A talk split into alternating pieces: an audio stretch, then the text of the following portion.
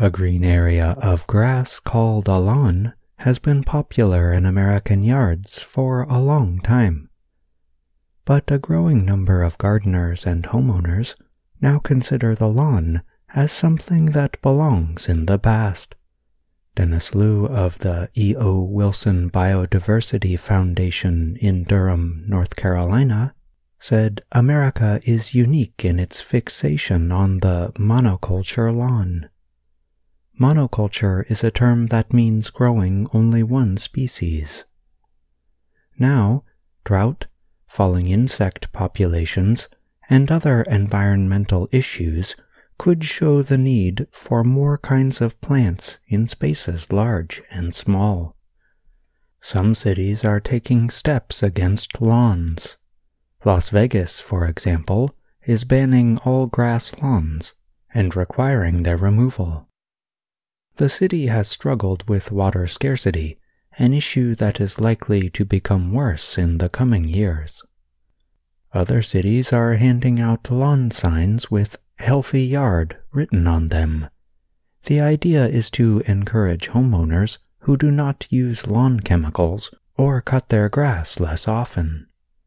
Many towns are making rules about common tools like gas powered leaf blowers and mowers, mostly because of noise. In parts of the U.S., people are experimenting with more eco friendly lawns. They are planting seed mixes with native grasses that do not need as much water. Others are cutting the grass in their lawns less and letting old plant enemies, such as dandelions and clover, grow. Still others are trying to replace lawns, completely or bit by bit, with garden beds that are friendly for important insects, such as bees. These measures can lead to a more natural looking yard. The pandemic has sped up the move away from lawns. Gardening has grown as a hobby, and many non gardeners spend more time at home. They are paying more attention to the natural world around them. Alicia Holloway is a University of Georgia Extension agent in Barrow County. She believes that many people realized that their yards cannot just be decorative, something that looks nice but has no use. Holloway said it has to serve some other purpose, whether food, habitat, pack in as many uses as you can. She described the change as a shift in thought. The American lawn is not disappearing anytime soon.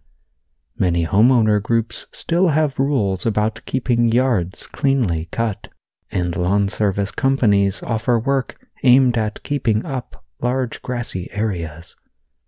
Andrew Bray, Vice President of Government Relations for the National Association of Landscape Professionals, a trade group, says lawns are still the most popular choice in the United States. People want neat outdoor spaces for relaxing, playing, and entertaining. He says his group supports the goal of making lawn care more environmentally friendly. But, he added, he believes some recent laws, like those against gas powered blowers and mowers, have created a fraught political environment. Fraught is a term that means having a lot of stress or worry. Liu said it is hard to overcome tradition and expectations of neighbors. He added that a lawn looks clean and it's easy to keep doing what you are doing. But, Liu added, once you've established a new equilibrium, it's easier and there are good results.